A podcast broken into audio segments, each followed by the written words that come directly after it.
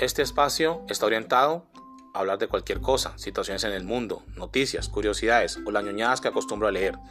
Aquí no vamos a juzgar a los demás, tampoco tendremos alguna orientación específica. Bienvenidos.